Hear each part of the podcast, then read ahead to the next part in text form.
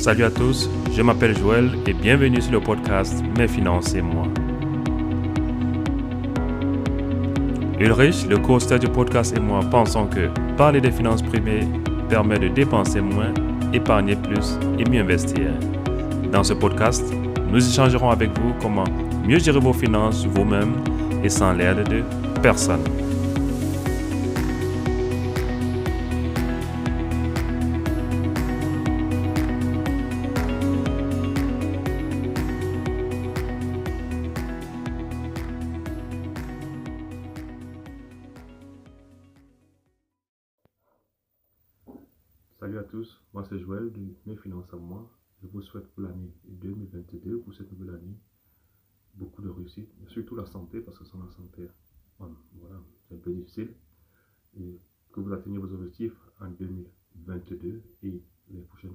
Soit les objectifs personnels, les objectifs professionnels.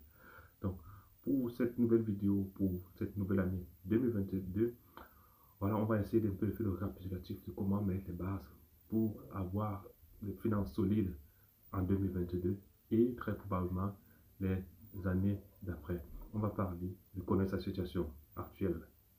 Hein? Le prochain point sera pas le capital humain, un facteur qu'on néglige trop lorsqu'on parle de finances, lorsqu'on parle d'atteindre ses objectifs. On va parler de comment se fixer les objectifs et comment les catégoriser. On va parler de votre profil de risque parce que nos rapports avec l'argent sont différents. Après, on va dire comment tu peux définir ta stratégie pour atteindre ces objectifs-là. Enfin, on pourra parler de comment choisir les véhicules de placement ou d'investissement qui vont te permettre d'atteindre ces objectifs-là. Et à la fin, j'ai deux surprises, deux petits thèmes là dont j'en parlerai à la fin de l'épisode. Donc, restez à la fin pour, voilà, savoir de quoi il s'agit. Premier objectif, c'est carrément connaître ta situation actuelle. Hmm? Quel est ton revenu? Hein? Quel est ton revenu actuellement? Combien as-tu touché? Quelles sont tes entrées d'argent au cours de l'année 2021 et quelles seront au cours de l'année 2022 Est-ce que tu les connais ou est-ce que tu supposes c'est un peu flou dans ta tête comme ça?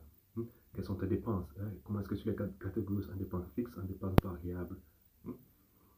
Quelle est ta capacité d'épargne Comment est-ce que je peux l'optimiser Comment est-ce que je peux l'augmenter? J'en parle tout ça dans l'épisode 2 du podcast. Donc, pour pouvoir encore quoi, réfléchir un peu la mémoire, c'est que c'est. Alors maintenant, pour connaître toutes ces informations-là, je recommande à tout le monde. Pour moi, c'est le B à bas. Depuis que j'ai commencé avec ce qu'on appelle un cahier budgétaire, je ne m'y pas, pas presque 10 ans après. Parce que pour moi, c'est mon guide. C'est lui qui me dit, OK, voici le niveau ce mois-ci. Voici ce que tu es capable de dépenser.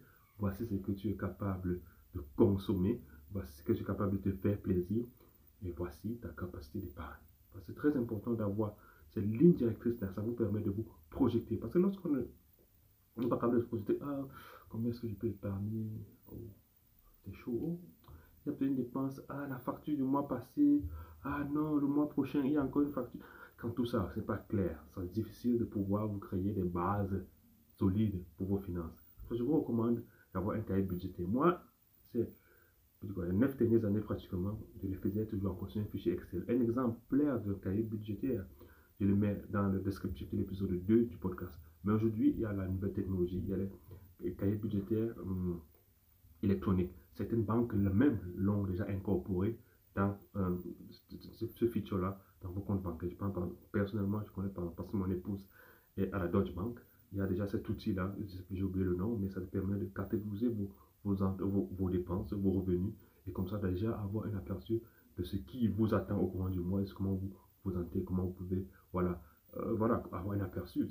Ça c'est clair. Il ne faut pas naviguer à vue parce que je me rappelle cette époque, moi-même j'avais peur d'ouvrir mon compte bancaire, cest dit quand je pensais que, eh, puis a quoi mon compte bancaire, j'ai peur. Comment c'est possible ça? Aujourd'hui, ça me dérange qu'aujourd'hui, euh, je même pas, j'ouvre mon compte bancaire dix fois la pas dix fois la journée, mais très assez souvent parce que je n'ai plus peur, parce que savoir que quand une dépense arrive, est-ce qu'elle est bien catégorisée? Parce qu'aujourd'hui, j'utilise un, un, un, cahier budgétaire électronique qui permet comme ça de, catégoriser mes dépenses, de mettre les règles de manière que quand une dépense, je vous donne un exemple, vient d'une station d'essence, le, le cahier budgétaire automatiquement catégorise ça dans station d'essence. Quand c'est une dépense qui vient d'Aldi, ah, c'est une course de la maison, ça peut être, ça vient des restaurants, tout ça, je l'ai paramétré. Euh, le nom du, du, cahier budgétaire, mais malheureusement, il est seulement valable sur, chez, un, un, software allemand, il est seulement euh, valable euh, sur les MacBooks, ça s'appelle Money Money. Donc, si vous utilisez MacBook et que vous en Allemagne, ça peut être intéressant pour vous. Permet de bien catégoriser. Mais en dehors de ça, il y a des autres outils, que ce soit en France, en Allemagne, partout le monde, il y a des outils. Donc, je vous recommande, faites un cahier budgétaire. C'est le A, B à bas pour des finances solides.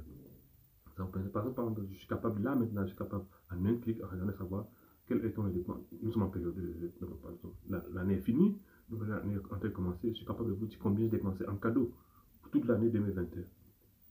Et même pour le mois de décembre, pour les cadeaux que j'ai offerts aux amis et la famille, je suis capable de savoir. Je suis capable de vous dire exactement combien j'ai dépensé pour l'essence pour l'année à venir. Je suis capable de vous dire combien j'ai dépensé pour la nourriture. Ça me permet de savoir, de connaître toutes ces dépenses, de savoir où est-ce que optimiser, où est-ce que mon argent va, hein, où sont les gros de mes dépenses, quels sont les moyens d'optimiser, est-ce que j'ai besoin d'Amazon Prime, est-ce qu'en parallèle d'Amazon Prime, j'ai besoin d'avoir un compte Netflix, un truc, euh, un, compte Disney, tous ces abonnements-là, l'abonnement au sport. Je pas chaque fois dans mon compte. Quelle est la dernière fois que je allé au sport? Ça me permet de voir quels sont mes postes de dépenses et de savoir optimiser. Parce que c'est en sachant où est-ce que mes dépenses sont que je pourrais savoir quelle est ma capacité d'épargne. Je peux savoir, je peux chaque mois épargner telle somme. Hein? Et maintenant, quand je regarde qu'est-ce que je peux optimiser, je peux retirer euh, euh, complètement barrer telle dépense, un abonnement à la salle de sport où je n'y vais pas, où je ne suis pas allé depuis très longtemps compte Netflix, Amazon Prime, ainsi de suite. Est-ce que j'ai besoin de tout ça? Je peux dire, ok, je supprime ceci, ceci, ceci. Ça me permet comme ça d'augmenter ma capacité d'épargne pour pouvoir, euh, comme ça, euh, euh, atteindre mes objectifs. On en, parlera plus tard. L'autre facteur, c'est le capital humain. Le capital humain, c'est le patrimoine avec le plus de valeur que vous avez. Et c'est le patrimoine qui va augmenter, dont vous pouvez très facilement augmenter la valeur sur le temps c'est le patrimoine qui influencera tous les autres aspects de votre création de patrimoine. Que vous ayez, je ne sais pas quel niveau d'épargne aujourd'hui, ou bien quel immobilier, tout ça, en termes de valeur, sont bien moindres que votre capital humain. Votre capital humain, c'est quoi? Votre capital humain, c'est votre éducation, ce que vous savez faire. Qu'est-ce que vous êtes capable de faire? Votre know-how. Ce capital humain-là, il faut y investir. Il faut y investir. Moi, par exemple, dans mon cahier budgétaire, j'ai un poste éducation. Ça par exemple, tous les livres qui concernent mon éducation, que ce mon éducation professionnelle, professionnelle, ça va dans ce poste-là. Je suis capable de vous dire combien en 2021 j'ai dépensé pour mon éducation. C'est important d'y investir, surtout pour l'étudiant, surtout pour l'étudiant quand on n'a pas assez d'argent pour dépenser, pour, investir en bourse, comme on parlera plus tard, ou bien acheter un immobilier, votre capital humain, c'est le patrimoine là où vous devez faire le maximum d'investissement.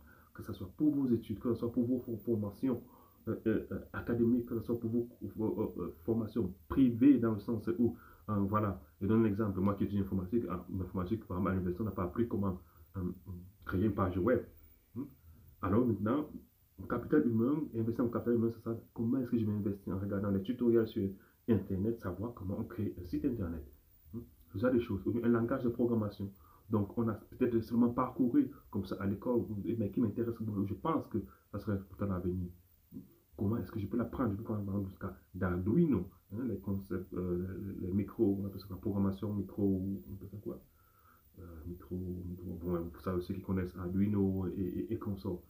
Ça, c'est l'investissement dans vos capital humain en dehors, naturellement, de ce que vous apprenez à l'école, à l'université, ou bien dans vos formations. Et pour ceux qui travaillent, naturellement, votre expérience professionnelle, hein, apprenez à avoir plus de connaissances de votre expérience professionnelle, plus de know-how, en faisant peut-être aussi des formations, ou bien en, vous intéressant sur peut-être des postes là où vous ne maîtrisez pas tout, mais prenez le courage d'y aller parce que vous investissez, parce que c'est le patrimoine avec la plus grande valeur pour le restant de votre vie et que vous pouvez influencer, augmenter la valeur très rapidement et facilement.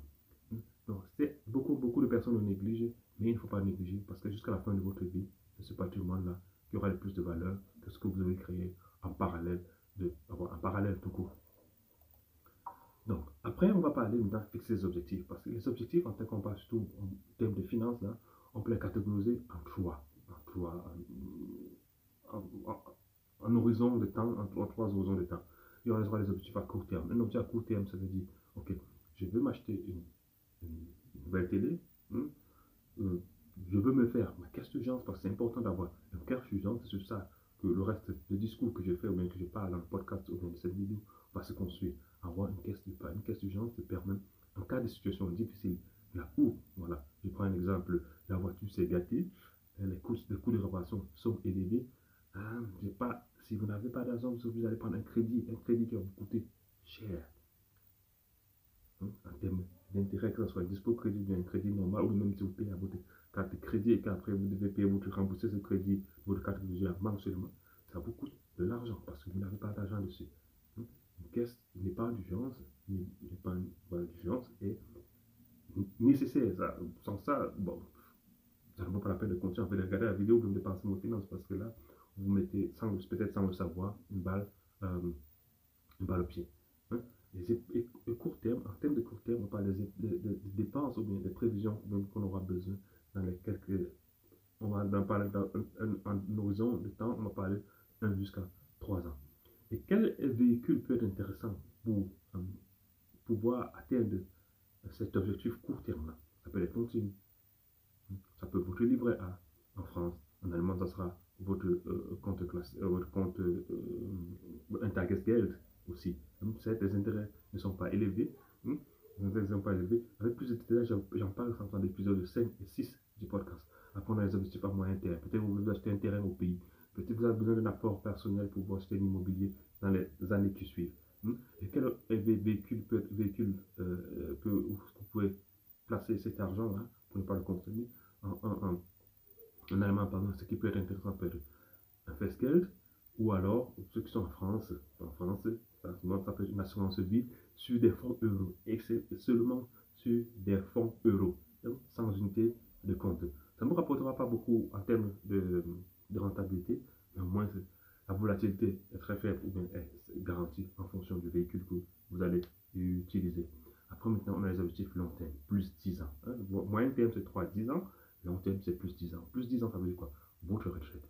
Hmm? Peut-être l'épargne pour vos enfants qui sont petits, qui vont grandir. Vous avez, besoin peut-être les soutenir euh, pour plus tard lorsqu'ils sont plus âgés. Hmm? Et pourquoi pas votre retour au pays? Hmm? Ça, c'est le long terme, quand ça va au-delà de 10 ans. Alors maintenant, quel véhicule va vous permettre d'aller euh, d'atteindre l'objectif Naturellement, comme vous ne savez pas, ça sera investi en bourse, de préférence à travers les ETF, et pourquoi pas les immobiliers? Parce que ce sont sur le long terme, ces deux, sans la bourse et ou l'immobilier, ce sera difficile pour le plus tard, euh, ça sera difficile. Moi, je pense, et d'après ce que j'ai lu, scientifiquement prouvé, hein, c'est difficile de se faire bon patrimoine sur du long terme. Après maintenant, lorsqu'on on, a ces objectifs-là, lorsqu'on sait là où on veut, ça c'est l'objectif complet, maintenant il faut déterminer son profil des risques. Un profil des risques, je n'ai parlé dans l'épisode 8 du podcast avec un game, avec un questionnaire, comment questionnaire vous pouvez répondre pour à peu près vous, savoir déterminer votre profil de risque. En gros, quand on parle de profil de risque, hmm, il s'agit de savoir quel genre de risque, à quel niveau de risque vous, vous êtes prêt à supporter. Il n'y a pas de formule magique pour vraiment déterminer que toi, c'est un profil de risque, ça, c'est un profil de risque. Mais il y a des indices qui peuvent vous aider comme ça à savoir que, ok, ça, c'est mon profil de risque. On va prendre par exemple un jeune qui est dans la jeunesse, un jeune au moins de 40 ans par exemple, célibataire, son objectif, hein, peut-être c'est l'autonomie financière. Hein. Il a une horizon de temps très long, 10 ans et plus. Hein. Et il peut supporter, il a une sensibilité et le risque faible. Pour lui, il peut aller, il est différent de quelqu'un qui a 40, 60 ans, marié, enfant, euh, donc pour lui, son objectif c'est bientôt la retraite. Son horizon c'est peut-être inférieur à 10 ans et individuellement sa sensibilité au risque est un peu plus élevée qu'un célibataire ou bien qu'un jeune, personne plus, euh, plus âgée, et ainsi de suite. Donc, je vous le recommande d'écouter l'épisode 8, ça vraiment entrer un peu plus dans les détails de comment Mais tout ça, profit des risques, c'est un rapport très élevé avec ce qu'on appelle euh, le triangle des investissements, le triangle des investisseurs. Hmm?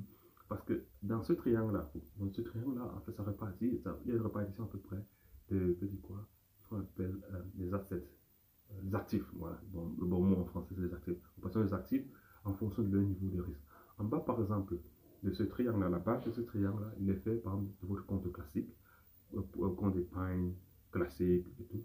Là, c'est garanti du moins. En Europe, il y a une garantie de l'Union européenne qui fait que jusqu'à 100 000 euros par compte, voilà, euh, c'est garanti par l'État que cet argent-là, on vous le remboursera. Là. Donc, c'est presque, je ne veux pas dire risque zéro, mais risque très, très, très, très, proche, très proche de zéro. Après, on monte, un palier, un palier plus élevé. Un palier plus, plus élevé, ça sera par exemple les investissements sur l'immobilier. Hein. L'immobilier, que ce soit pour votre résidence principale ou bien vous mettre en location. Hein, mettre en location. Et de l'autre côté, on a aussi euh, investi sur les, les, trackers, les ETF. On en parle bien.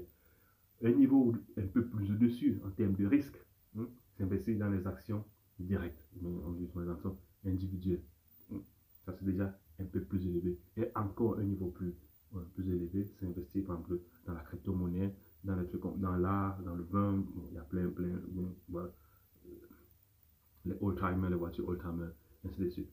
Donc vous voyez que plus, ok, en quittant du bas vers le haut, hein, on a, on parle de rentabilité presque zéro à une possible rentabilité un peu, un peu plus élevée avec le risque qui va avec, parce que le frais jumeau, hein, le frais jumeau, comme je dis, le frais jumeau d'une rentabilité élevée, c'est le risque. Donc, vous ne pouvez pas, quelqu'un qui va vous dire, si vous voyez quelqu'un qui vous dit, OK, on a première rentabilité élevée et le risque presque zéro, l'associer. Fuyez sans regarder le derrière, c'est le mensonge. Et il y a plein de charlatans là-dedans qui aiment bien, qui aiment bien le faire. Et puisque, euh, voilà, parce qu'on n'a peut-être pas ce capital humain-là qui nous a pris, c'est genre, surtout en termes de financement des choses, on y croit facilement. Et là, MF euh, a fait encore un rapport il y a quelques semaines pour raconter le nombre d'armes qui se fait encore aujourd'hui euh, à travers ce genre de entre guillemets, investissement sur les, sur les personnes. Et, le plus difficile à croire, c'est qu'on se dit que souvent ce sont des gens qui ne sont pas éduqués qui sont, tombent dans ce genre-là. Non, sur les statuts de ce sont des personnes, des cadres. Hmm? Vous avez trouvé à peu près 30% des cadres qui tombent dans ces arnaques-là. Pourquoi c'est comme ça? Parce que lorsque, je veux dire quoi? Lorsque vous avez un certain niveau de vie, à 30 40 vous avez un cadre, là vous commencez à réfléchir sur le truc, vous constatez que vous n'avez pas commencé, vous n'avez pas su, vous n'avez pas pu commencer à construire le bâtiment un peu plus tôt, vous vous dites, ah, ok, il faut que je me rattrape en prenant un peu plus de risques.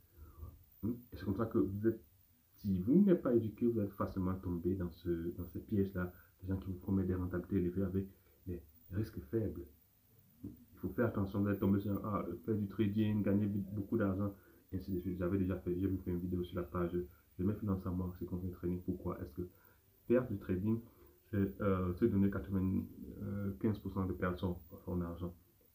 Pourtant, il y a des alternatives long terme là où vous pouvez vous gagner. Construire du patrimoine sur le long terme, il faut juste être euh, patient. Donc, on a parlé comme ça du profil de, euh, de risque. L'autre chose qu'on voulait parler, c'est définir votre stratégie. Quand vous connaissez votre profil de risque, hein, alors maintenant, vous savez, maintenant, vous devez savoir quelle ma stratégie par rapport à, ce, euh, euh, par rapport à votre profil de risque. Et quand on parle de définir ta stratégie, il faut voir votre patrimoine en termes global. En termes global. Quand je dis terme global, c'est tout votre, de vos épargnes, que ce soit dans les tontines, dans votre livret classique, dans vos assurances et vie, tout partout où vous avez un placement, tout ça comme votre patrimoine.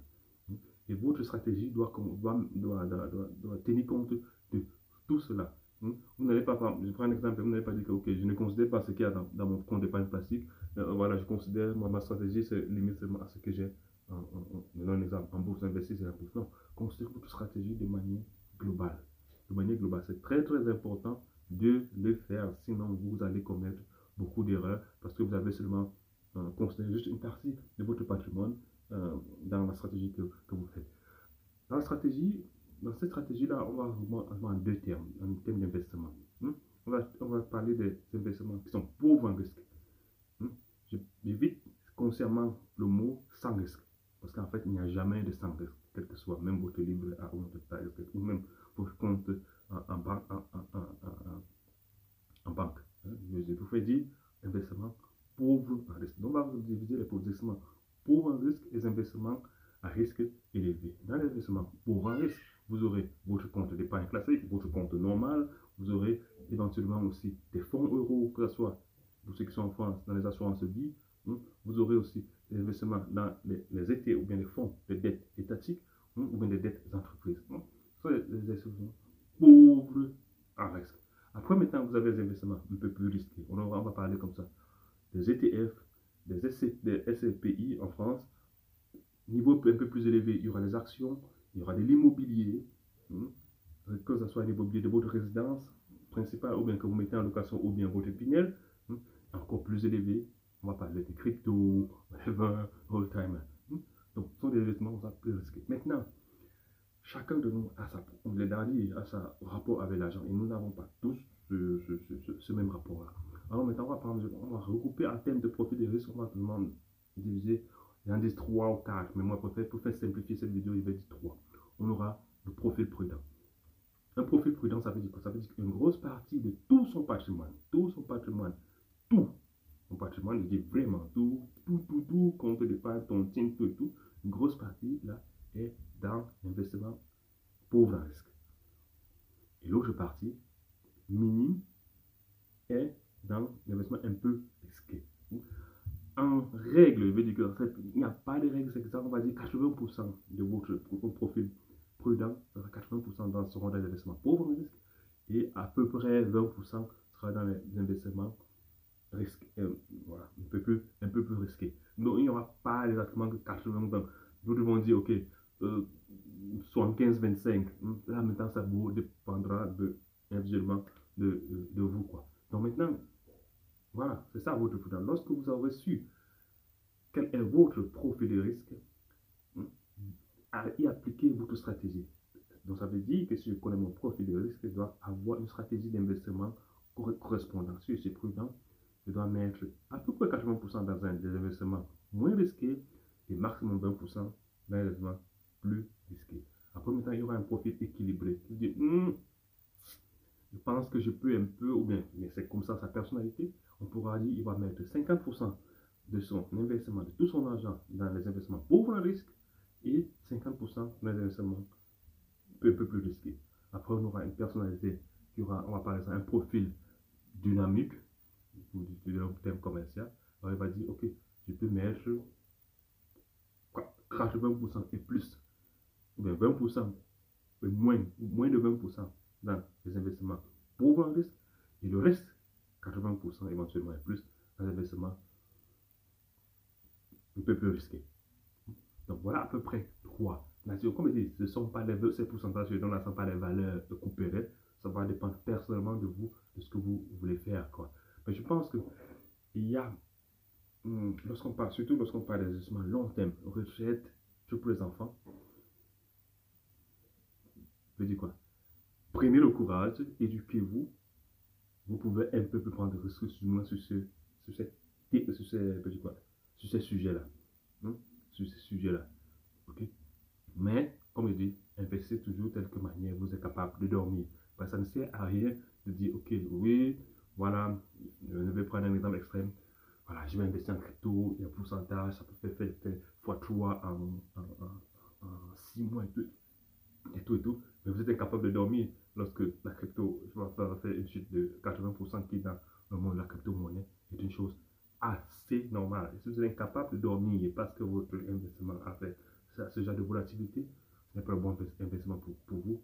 Coupez, coupez, coupez, ce n'est pas le bon investissement. Bien, au ce niveau d'investissement n'est pas peut-être bon pour vous. Peut-être diminuer la quantité que vous avez mis dans l'investissement en risque. Hmm? Donc, maintenant, lorsqu'on a cette stratégie-là, en fonction du profil qu'on a, hmm, il faut trouver des véhicules d'investissement. Vous avez vu jusqu'à présent, je n'ai pas parlé pardon, d'actions euh, particulières, d'action, voilà, des actions particulières ou une stratégie particulière. Pourquoi? Parce que chaque pays, déjà, parce que j'ai fait cette vidéo, chaque pays a ses, a ses, a ses réalités, en fait. Hein. Euh, par exemple, quelqu'un qui veut mettre, pour prendre un cas, quelqu'un qui en Allemagne, quelqu'un qui est en Allemagne qui va dire je suis dans un risque prudent, je suis dans un profil prudent, il va dire ok, un exemple, hein, juste un exemple, ce n'est pas un conseil, naturellement. Je vais mettre 80% de mon argent dans un compte d'épargne classique. Et 20% là, je peux le mettre dans un ETF monde. C'est OK et c'est très bon. Ça te permet de dormir parce que ta stratégie, ça correspond à ta personnalité. OK, tu n'auras pas les, rentabilités, boum, qui vont vers le ciel.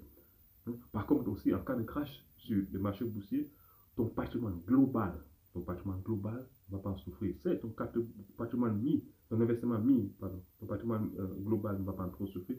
C'est ton, ton, investissement dans la partie risquée va en partie, mais de manière globale, lorsqu'on considère tout, ton patrimoine il sera, on va dire, stable, un peu plus stable. Hmm? Par contre, de l'autre côté de l'extrême, personne qui va dire, OK, je mets 100% dans les ETF diversifiés, lorsque le prochain crash arrivera, je ne sais quand, mais il arrivera, hmm? Voilà, la personne va en, partir. Est-ce que cette personne-là peut dormir S'il peut dormir, tant mieux. C'est ça le plus important. Parce que si vous paniquez, vous allez vendre à perte et vous aurez vraiment perdu. Si vous restez sur du long terme, lorsque je le recommande toujours dans le podcast, c'est vous avez de très grandes chances de faire mieux que 95% des gens qui investissent en bourse. Hmm? Vous avez aussi remarqué, je n'ai pas parlé d'impôts. Hmm? Pourquoi est-ce que je ne parle pas d'impôts? Parce que l'impôt, beaucoup de, malheureusement, beaucoup de gens pensent que c'est l'impôt qui rend un investissement bien. Non. Vos décisions d'investissement doivent déjà être bien, sans tenir compte de l'aspect euh, euh, euh, des impôts. Hmm? votre tranche marginale d'imposition, votre niveau d'imposition. Non. L'investissement que vous faites doit déjà vous correspondre à vous, doit être rentable pour vous. Et le taux d'imposition ou bien la, juridiction, selon votre pays, qui, qui, qui, qui, une position sur ce produit d'investissement ou bien sur véhicule d'investissement là, doit être la cerise sur le gâteau. Donc, ce n'est pas parce qu'on a quelque chose, et, je prends par exemple en France, épineux, il y a beaucoup de gens qui se lancent l'épineux parce qu'ils disent que c'est à cause des impôts. Pourtant, le produit ou l'appartement qu'ils prennent n'est même pas déjà rentable en lui-même. C'est parce qu'il y a derrière une petite imposition, qui, un petit avantage fiscal qui vient là, qu'ils se lancent. À mon avis, ce n'est pas la bonne stratégie. Et, beaucoup de gens le disent déjà. Hmm? Pourquoi vous pensez que les États donnent ces avantages d'imposition Parce qu'ils vous aiment Non. Parce que l'État, en fait, il veut se désengager de certaines choses hmm, qui lui coûtent de l'argent alors maintenant, pour que ce, ce, ce, secteur-là d'activité-là ne meure pas, hein, je vous encourage à, y, mettre et vous donner des avantages impôts.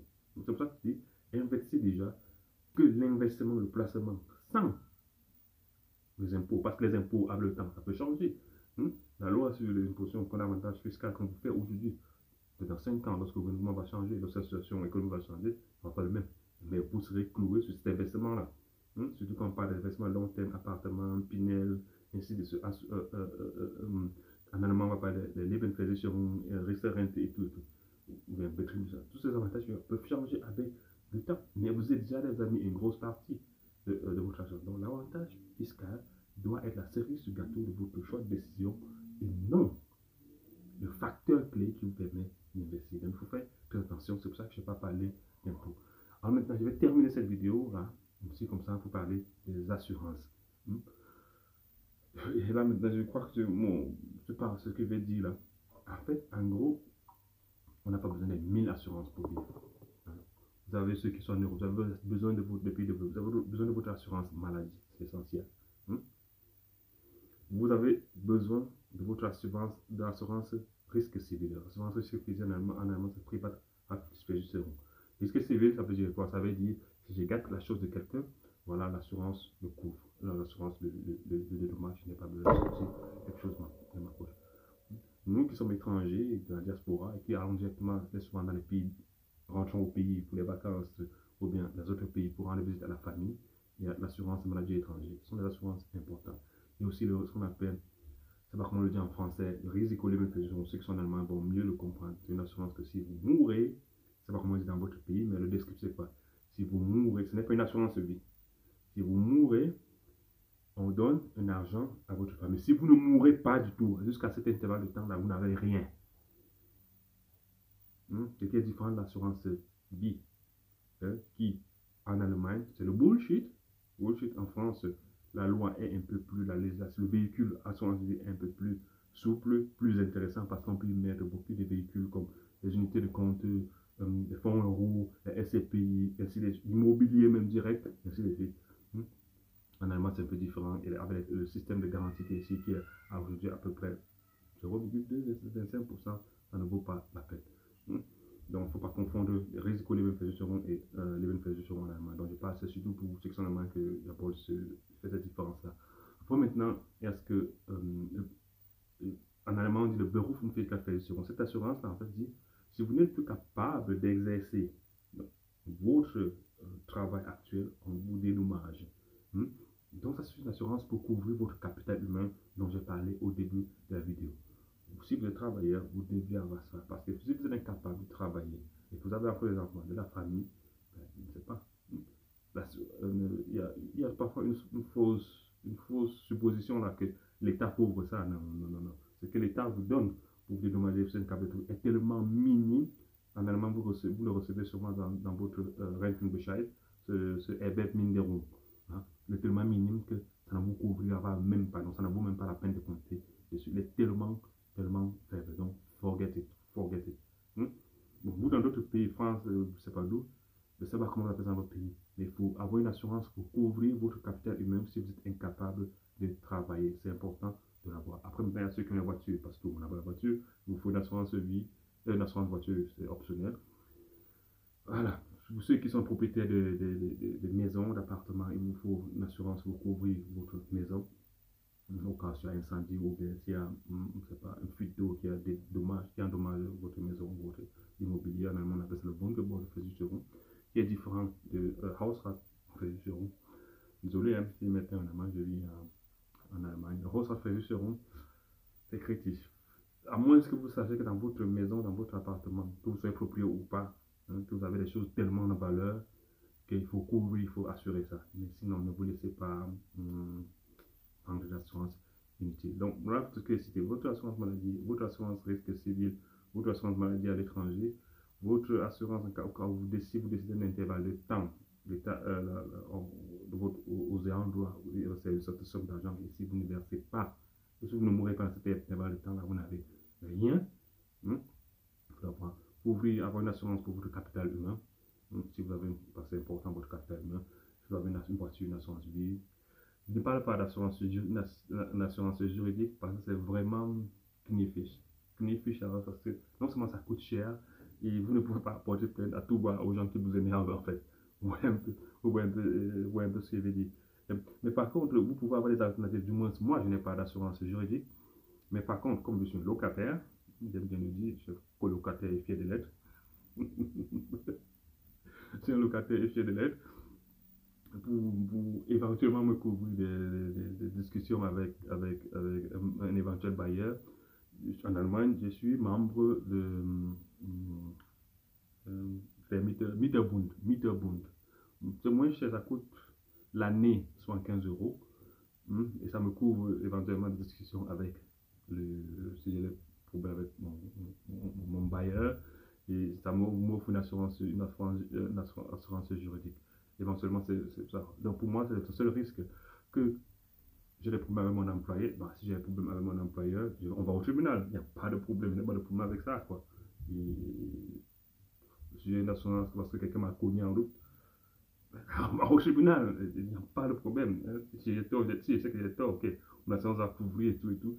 Et même pour l'assurance de voiture, aujourd'hui, ce qu'on appelle les dashcam. Hein. Il y a des dashcam qui, en Allemagne, déjà peuvent vous aider euh, dans une certaine mesure, ok, ça ne couvre pas tout, mais ça vous donne quand même euh, euh, des, éléments de poids en cas où il y a situation conflictuelle au niveau de, de, voilà, de la voiture, accident et tout, tout quoi. Donc, les propriétaires de voiture, ça peut être quand vous mettez dans la voiture, la circulation, et ça peut vous, aider, ils sont acceptés de nos jours dans les tribunaux.